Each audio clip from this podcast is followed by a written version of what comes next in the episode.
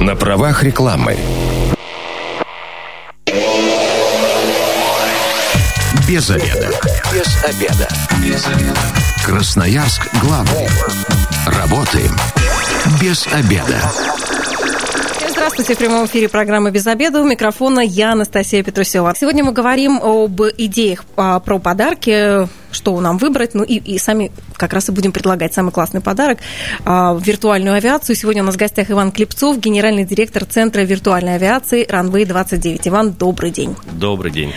Вот про такой подарок, который точно не у всех на слуху, это такая изюминка, это как раз про подарок для людей, наверное, которых уже, ну, все уже им, наверное, дарили, их уже ничем не удивить, и тут бах, мы им дарим поход э, в центр виртуальной авиации. Это так? Да, наверное, наверное, это так. А, ну, во-первых, это такая несколько уникальная услуга, которую ну, не так легко получить где-то в других регионах. То есть за Уралом мы практически единственные. Ага, то есть к нам не только красноярцы могут приезжать? К нам приезжают даже из-за рубежа или из соседних регионов, с того же самого Новосибирска, там, допустим, с Иркутской области. То есть э, регионы самые разные. Вот так. А расскажите все-таки, как это происходит? Мы все видели в кино, а, как кто-то сидит за штурвалом, там что-то происходит. Как у вас, вот прям на пальцах, объясните, что это такое? Ну, во-первых, смотрите, то есть, а, допустим, когда пилот а, проходит обучение, прежде чем его допустят до управления реальным воздушным судном, соответственно, он проходит тренировку на тренажере, то есть выполняет какой-то комплекс действий, отрабатывает пилотирование. Когда у него это начинает, соответственно, получаться, и все uh-huh. действия эти он отрабатывает, так скажем, скажем, с закрытыми глазами, тогда его допускают до реального самолета. Собственно, мы своим клиентам предлагаем именно пройти вот такую подготовку, только в очень-очень сокращенном варианте. То есть, в принципе, они попадают в ту же самую кабину. Это кабины реальных воздушных судов, которые раньше летали. Вот. Но на сегодняшний день это авиационные тренажеры, то есть преимущества какие? Это первое, безопасно, то есть полет происходит угу. на земле, но... Никто, никто не взлетает. Да, то есть никакой катастрофы не произойдет, я имею в виду в реальности катастрофы, поэтому можно ни за что не бояться. А, то есть и, собственно, полет происходит точно так же, как и в реальности. То есть человек выполняет все те же самые действия, то есть и по пилотированию, и по запуску двигателей, включению там подготовки систем. То есть, а, в принципе, как пожелает. Можно, допустим, начать полет сразу с запущенными двигателями, если человеку не хочется тратить на это время. То есть, ну, желания разные бывают, поэтому мы стараемся выполнять эти пожелания. А там запущенный двигатель как-то ощущается, когда ты на месте за штурвалом сидишь, что это гул какой-то происходит или что? Ну, конечно, да. То есть вся имитация звуков, она воспроизведена. То есть, соответственно, если двигатели выключены, в кабине тишина. То есть мы начинаем включать какое-то оборудование, соответственно, там преобразователь какой-то включили, соответствующий звук сразу появился в кабине. Начинается запуск двигателя, соответственно, слышно. То есть, э, ну, пассажирами все летали, я думаю, угу. поэтому знают, как это происходит в том же салоне пассажирском, что двигатель запускается, появляются дополнительные какие-то звуки, там двигатели запустили, закрылки там начинают выпускать, к примеру, при выруливании на полосу, соответственно, появился еще какой-то дополнительный звук, и все это, естественно, воспроизводится в наших тренажерах. То есть полное погружение в полет. Да, именно так. Только не пассажиром уже, а вот за штурвалом. Именно так, да. Но тут еще многое зависит от того, насколько человек а, сам относится вот к этому. Если он, конечно, себе в голову всегда будет вбивать, что это, это нереально, это просто вот uh-huh. игрушка какая-то, ну, соответственно, полет и пройдет так, как игрушка. Если он полностью погрузится в это ощущение, то есть будет слушать инструктора, выполнять какие-то действия, то есть, которые он ему подсказывает, то, соответственно, полет пройдет ну, гораздо интереснее, то есть будет полное погружение. И, ну, зачастую, допустим, многие женщины, девушки, они там даже кричат или верещат, когда что-то там у их мужчины не получается, то есть когда какие-то закритические режимы полета, там, либо грубая посадка, то есть вот эти все эффекты. Ага. То есть можно и покричать даже, если сильно хочется даже пойти так, порулить да. и покричать. Я напоминаю, телефон прямого эфира 219 11 10. Сегодня мы обсуждаем виртуальные полеты. Может быть, у вас уже был был такой опыт, и вы можете им поделиться. А как это у вас все происходит? Вы сказали, что у вас несколько авиатренажеров, которые созданы из бывших самолетов.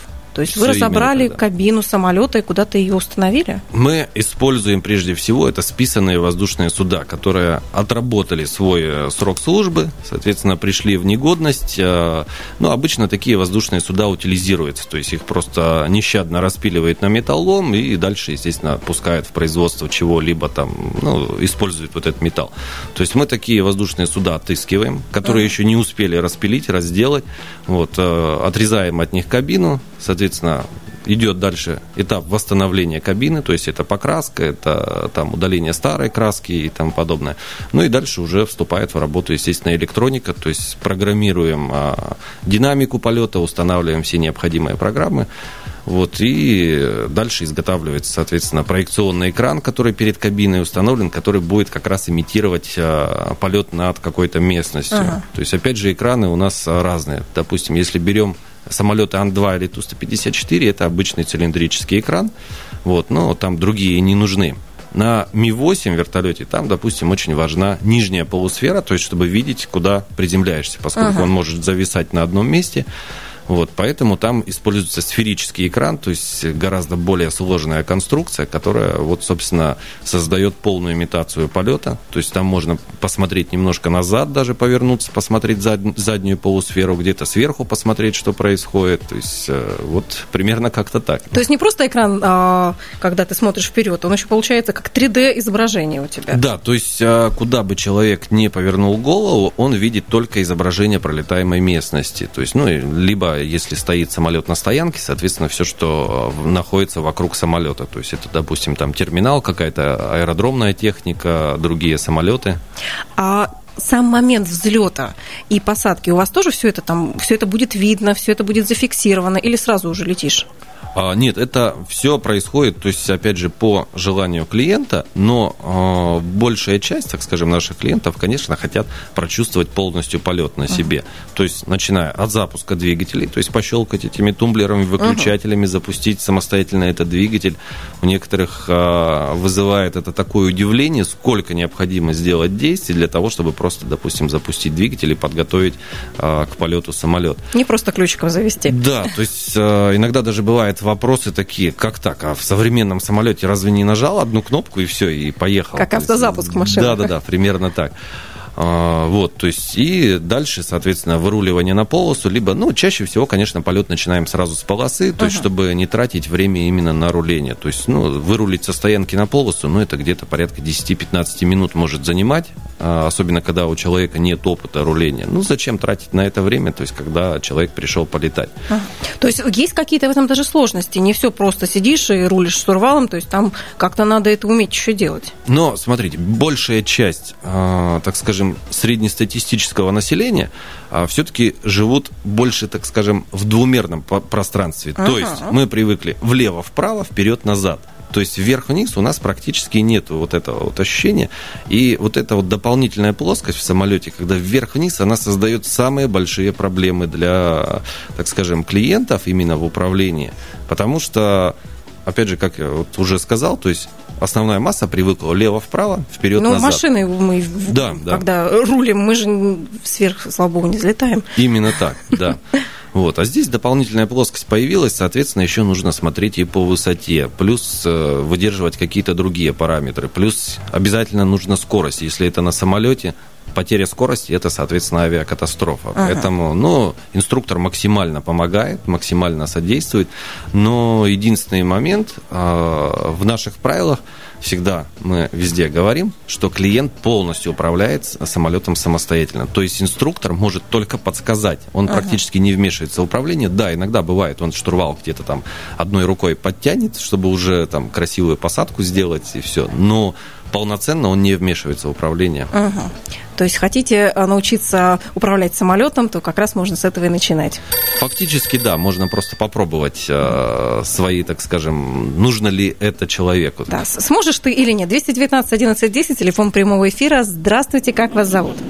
Здравствуйте, меня зовут Олег. Олег, ну поделитесь, у вас уже был опыт виртуальных полетов? А, ну, виртуальных полетов у меня опыта не было. Я сам работаю машинистом на железной дороге, uh-huh. и у нас проходят непосредственно такие же технические занятия, где мы на стендах должны тоже непосредственно накатать определенные часы. Uh-huh. Да, ну, когда работаешь непосредственно машинистом на электровозах, это, когда садишься на такой аппарат, это кажется для нас игрушкой, как бы, это все равно. Но коллега мой ходил вот как раз на самолет, и ему, кстати, понравилось. Он сказал, что да, как бы на самолете там мы ни разу не летали, как бы пилота кабины не были. Ну, а реалистичность, да, ему понравилось, что есть реалистичность какая-то, да, приходится и от запуска двигателя до момента взлета, а далее посадка самолета ему, конечно, не сразу удалась там. Ну, вот Слава богу, все, все живы остались. Олег, а вы сами пойдете после а, поезда а, попробовать э, самолет на себе?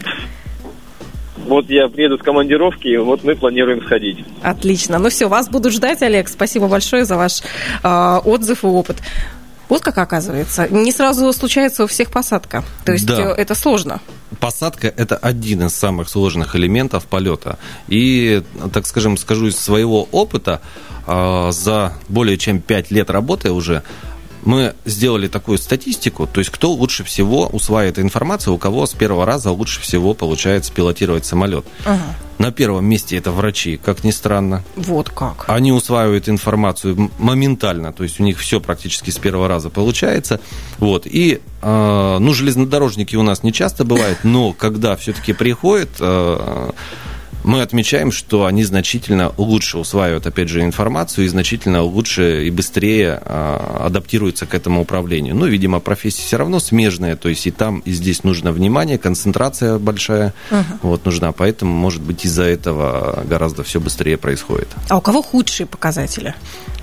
Я бы не хотел говорить на эти темы. Ну, а девушки вообще часто у вас э, присутствуют? Девушки часто, да. А, и опять же отмечу, девушки чаще всего, наверное, даже лучше мужчин пилотируют. Э, как приятно сейчас это слышать. Это связано с тем, что когда, а, допустим, парень с девушкой приходит в кабину, то есть э, парень как, ну, он чаще всего это а, в технике он больше подкован, допустим, чем Но ему девушка. хочется верить, да. что это так.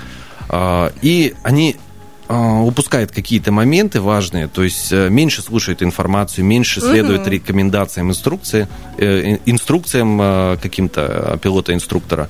Вот. Девушки же впитывают каждую частичку вот этой информации и, соответственно, потом ее применяет на практике.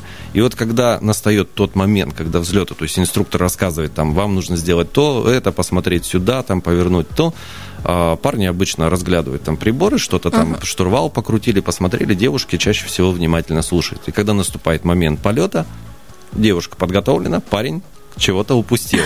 Вот. Потом в, в полете это, конечно, компенсируется. То есть он дальше начинает задавать какие-то вопросы и, естественно, уже включается полностью в процесс. Вот такие прилежные ученики, а из таких, а, получается, как раз девушки все внимательно слушают. И не знаю, как, как в небе вообще женщины-пилоты у нас бывают? Бывают, да, и сейчас достаточно много таких mm. женщин. Есть даже женщины, которые пилотируют вертолеты. Есть полностью ага. женский экипаж, если не, не ошибаюсь, по-моему, в Якутии полностью женский экипаж э, вертолета Ми-8. В принципе, они справляются так же само, ничем не хуже, чем мужчины. Вот э, другое дело, как будет, допустим, в критической ситуации, ага. но об этом мне судить, так скажем, сложно, и я не берусь это судить. Это уже Э, тема для каких-то глобальных исследователей, поскольку психология у мужчины и у женщины, она немножко ну, разная. У вас уже какая-то своя статистика есть про врачей и про железнодорожников с Э, симуляторы, мне все время хочется сказать стимулятор, но определенно что-то там стимулируется. Я поняла, что там можно все-таки а, а, парный какой-то провести полет, то есть будут два пилота или только один человек может управлять? Мы всегда рекомендуем приходить вдвоем. Но, опять же, у нас, как я и говорил, у нас уже три авиатренажера. Это самолет Ан-2, вертолет Ми-8Т и самолет Ту-154М. А, это абсолютно все разные воздушные суда, у них разное управление, так скажем, своя философия управления. А, и вот, допустим, в Ан-2 или в Ми-8 можно два человека. То есть мы больше двух не можем туда ага. физически пустить, потому что там просто не, негде сесть. Ну, иначе тесно в кабине. Ну, и штурвала будет, всего два. Ну, само собой, ага. конечно, два штурвала. В Ту-154 там большая кабина, и мы туда пускаем обычно три человека. Вот. Но третий человек, он больше как наблюдатель. Ага. Два человека активно участвуют, соответственно, в пилотировании. То есть второй пилот может там помогать где-то там закрылки выпустить, шасси ага. там выпустить, убрать, где-то что-то подправить, подсказать, курс там или время, когда засекают, командир уже полноценно берет на себя пилотирование. Слушайте, я бы для семейной психотерапии посоветовала как раз посетить мужу и жене а, вот такой вот а, опыт э, полета. Как раз кто-то будет вторым пилотом, кто-то будет первым. Как раз а, очень многие проблемы, я думаю, можно будет решить. На правах рекламы. Красноярск главный. Консультации по любым вопросам. Бесплатно без заведа. Так, возвращаемся в эфир. У микрофона я, Анастасия Петрусева. Сегодня мы вместе с Иваном Клепцовым, генеральным директором Центра виртуальной авиации Runway 29, 29 говорим о виртуальных полетах. А, мы до ухода на рекламу как раз говорили про то, что и парами там можно летать, и насколько все действительно реально, что ты полностью погружаешься в полет. И вы сказали, что у вас несколько кабин, но есть еще, судя по вашим фотографиям в ваших группах и на вашем сайте, есть самый настоящий самолет. Именно так, да. Это самолет Як-40. Угу. Сейчас он, естественно, уже в нелетной годности. То есть на тот момент, когда мы его забирали, это в конце 2018 года, а, он был полностью в летном состоянии, то есть в летной годности даже топливом был заправлен. Вот, то есть мы его успешно разобрали, перевезли ага. в город, и, собственно, сейчас он стоит перед То есть вы просто зданием. купили самолет? Фактически так. И вы не арабский шейх? Нет. Нет. Скажите, а вы сами как-то связаны с авиацией или это вот просто для вас э, дело? А, я сам авиационный инженер по профессии и достаточно долгое э, время работал в авиации, то есть начинал а, с авиакомпании Сибавиатранс, наверное, помните такую, то есть это Air Union, Crossair. Ага. Вот, потом, когда это, к сожалению, все развалилось, то есть пришлось искать несколько другие профессии, ну, вернее, не профессии, а авиакомпании. Вот, и потом перешел в вертолетную авиацию, поработал там. Ну и, собственно, вот сейчас э, здесь, в городе, и занимаюсь вот именно только авиационными тренажерами. То есть отсюда у вас как раз знание, как правильно разобрать самолет, чтобы он был, а, пусть не на ходу, но реальный. 219 11 10, телефон прямого эфира. Здравствуйте, как вас зовут? Здравствуйте, Евгений. Евгений, расскажите, у вас уже были виртуальные полеты? Нет, не было. Поделитесь тогда. Хотели бы или нет? Да, конечно, хотелось бы попробовать. И вот в преддверии праздников хотел бы спросить, может быть, у вас какие-то э, бонусы, скидки есть на праздничные дати даты. Угу. То есть вы бы хотели своей девушке подарить? Ну да, девушке, может быть, кому-то и друзей девушкам. И хотелось бы еще узнать цены эм, приблизительно хотя бы, если это допустим вопрос. В Конечно, допустим. Иван сейчас с удовольствием поделится Конечно, и ценами, да. и акциями, и сертификатами. Расскажите, а, сколько это все стоит. А, по стоимости это идет в зависимости от типа авиатренажера, ну и, соответственно, продолжительности полета. Uh-huh. То есть, если мы, допустим, а, берем самолет Ан-2, и на час это стоимость 3000 рублей идет. То есть, туда входит, соответственно, инструктаж, который проходит в кабине, и непосредственно полет. Но обычно uh-huh. это где-то 2-3 разных аэропорта можно посмотреть. То есть, там начиная от простого, заканчивая сложным. То есть вот. маршрут это про аэропорт и про то, над чем будете летать. Да, да, да, именно так. Вот, если смотреть Ту-154, там стоимость идет 3500 рублей, и на вертолете Ми-8Т это стоимость 4500 за час. Вот. Стоимость различается в зависимости, ну, очень часто спрашивают, почему разная стоимость. А, стоимость отличается только в зависимости от сложности технического обслуживания. То есть, ну, поскольку ага. это техника, на нее есть определенные затраты, и они, естественно, включены в стоимость вот этого часа. Вот. Как таковых скидок, допустим, перед праздниками или еще что-то, мы не делаем по той простой причине, что на сегодняшний день, если посмотреть где-то в интернете, аналогичные компании, которые оказывают такие услуги, у них ценники как минимум в два раза выше, это ага. по самому минимуму. То есть у нас в мире практически самая низкая цена. Но мы делаем хорошие бонусы нашим клиентам. А, если клиент покупает, допустим, сразу 4 часа полета, либо, там, допустим, час отлетал и потом планирует приходить к нам еще, мы выдаем карту постоянного клиента, по которой регистрируем его часы налета. Налетав 4 часа, он пятый получает в подарок. То есть вот таким образом, да, делаем бонусы. Ну и сертификаты подарочные у вас есть? Конечно, да. 219 11 10, телефон прямого эфира. Здравствуйте, как вас зовут? Здравствуйте, меня Алексей зовут. Алексей. Я неоднократно был уже там на всех, uh-huh. и на Ан-2, и на Ми-8 летал, все очень понравилось. И вот возник такой вопрос к Ивану. А не хочет, нет ли в планах э, иномарку поставить? Боинг или... Ну, Airbus, наверное, интереснее на джойстиках, Боинг все-таки штурвальный. Нет ли таких планов? Все-таки списанные машины, конечно, они дороги, но мне кажется, было бы больше желающих на иномарочках потренироваться. Спасибо, так вот. Круто, Алексей, спасибо. Иномарка. Иномарка, Вы все да. же покупаете самолетом, давайте уже Боинг. Очень много таких вопросов возникает на самом деле. Да, мы рассматриваем вариант установки, допустим, той же самой кабины Боинга там, или аэробуса. А, минус в чем? То есть лично мне очень не нравится работать а, с нереальной кабиной, то есть делать ее полностью самостоятельно, делать муляж. Да, ее ага. можно сделать хорошей, красивой, она будет практически в точности соответствовать настоящей кабине, а, но тот момент, допустим, когда к нам человек приходит, и вот он потрогал эту кабину и спрашивает, она настоящая, то есть это прям настоящий самолет? Да, это вот он летал, он столько-то часов налетал, то есть у него есть своя история, ага. у нее есть свой боевой дух, и он скажем так, он чувствуется. То есть, когда заходишь в кабину, даже вот этот специфический авиационный запах, если сделать кабину полностью самостоятельно, да, она это будет, будет муляж, но, красивый, но, но муляж. Тем не менее, это муляж. Достать же на сегодняшний день реальную кабину того же Боинга, это очень тяжело и дорого. То есть ее можно купить, ее можно привезти из-за границы, но я боюсь, что цена одного часа будет настолько некомфортная, что она отобьет желание. Вот. Но, опять же, есть у нас в планах заменить, так скажем, иномарку. Есть и российские разработки, которые очень хорошо заменяют эти иномарки. Есть некоторые, так скажем, планы, но о них я рассказывать не буду, небольшую интригу оставлю. Мы такие варианты рассматриваем. Вот так. Будет вам иномарка. Давайте примем еще один звонок. Здравствуйте, вы в эфире. Как вас зовут? Э, здравствуйте, меня зовут Алексей. Да, Алексей. У меня вот такой вопрос. Э, у меня супруга на пятом месяце беременности. Есть какие-то противопоказания на ваших тренажерах, скажем так? Угу, действительно. Можно ли беременным управлять вашим самолетом? С, во-первых, мы никогда не ограничиваем фактически не по состоянию здоровья, не по возрасту э, людей, но со своей стороны мы всегда предупреждаем.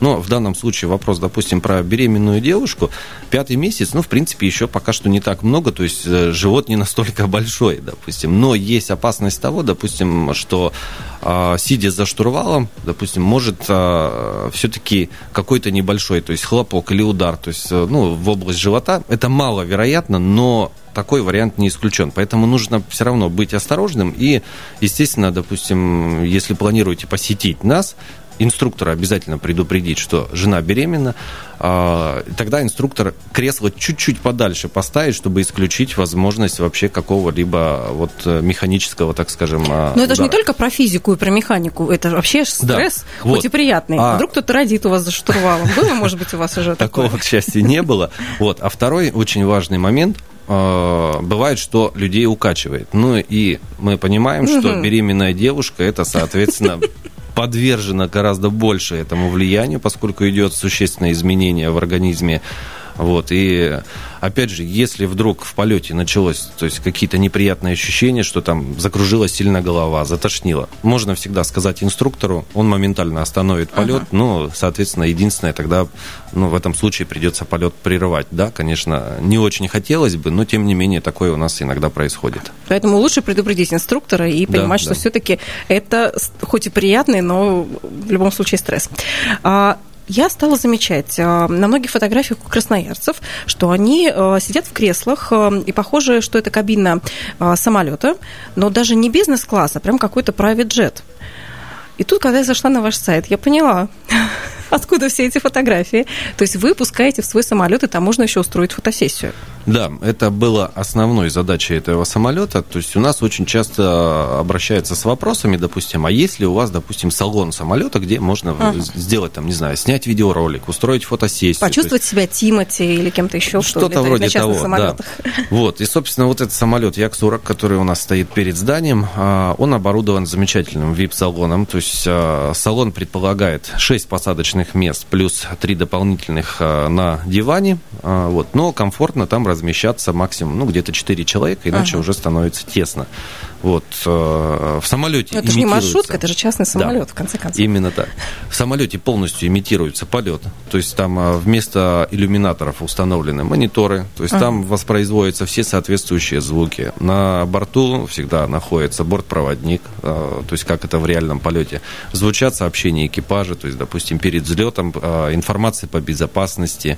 И многие, допустим, воспринимают ту же самую информацию по безопасности, вот только перед полетом который а, вроде как так и должно быть, ну, что это какая-то шуточная информация. Uh-huh. На самом деле туда вставлена именно так актуальная информация, которая действительно а, актуальна для этого самолета. Uh-huh. То есть это расположение аварийных выходов. Все равно, то есть как бы то ни было, это замкнутое пространство.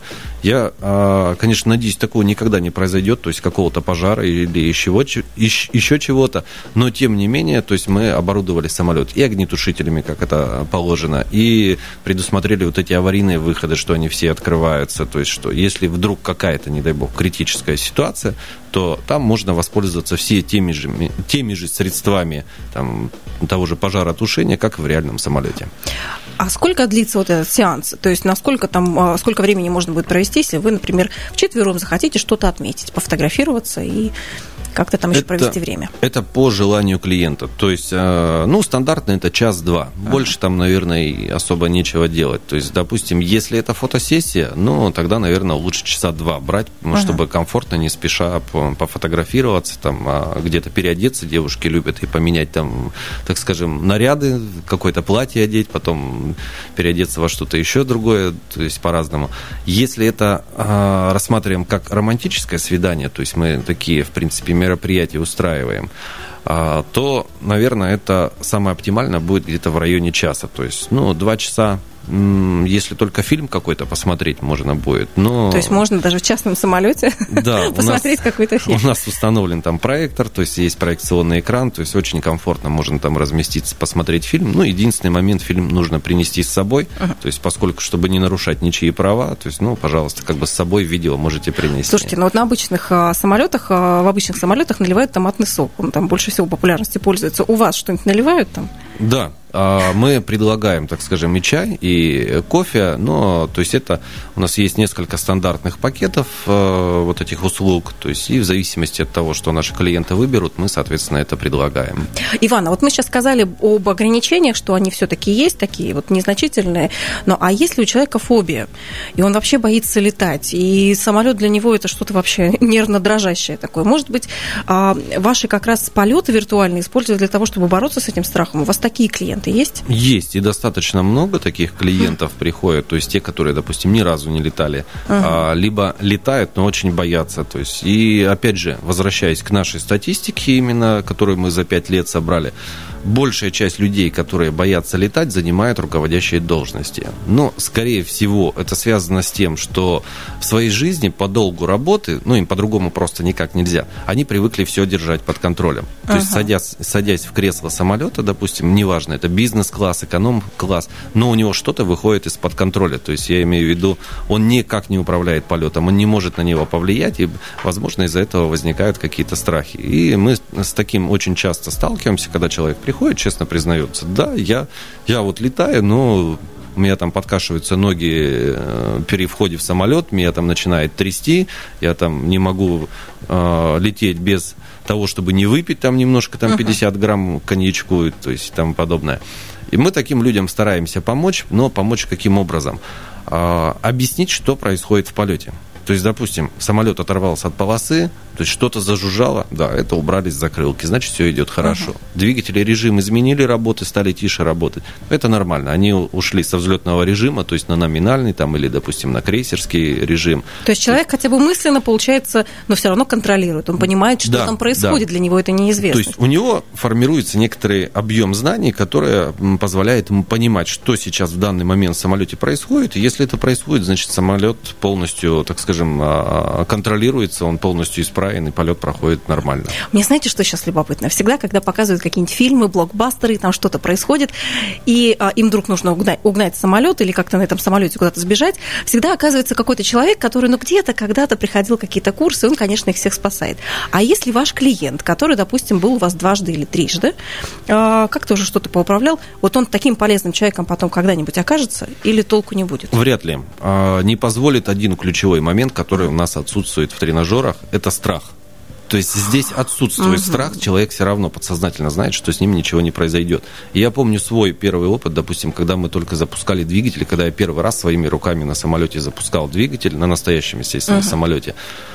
В теории я знаю абсолютно все. В голове у меня есть вся необходимая информация, но у меня дрожат руки, у меня дрожат э, ноги, то есть и вот это вот все вот эти моменты, они не позволяют произвести грамотное и четко, так скажем, пилотирование ага. э, именно реального Теория самолета. одно, а в жизни совершенно так, другое. Да. Не рассчитывайте поэтому на таких людей. Здравствуйте, у нас еще есть один звонок. Как вас зовут?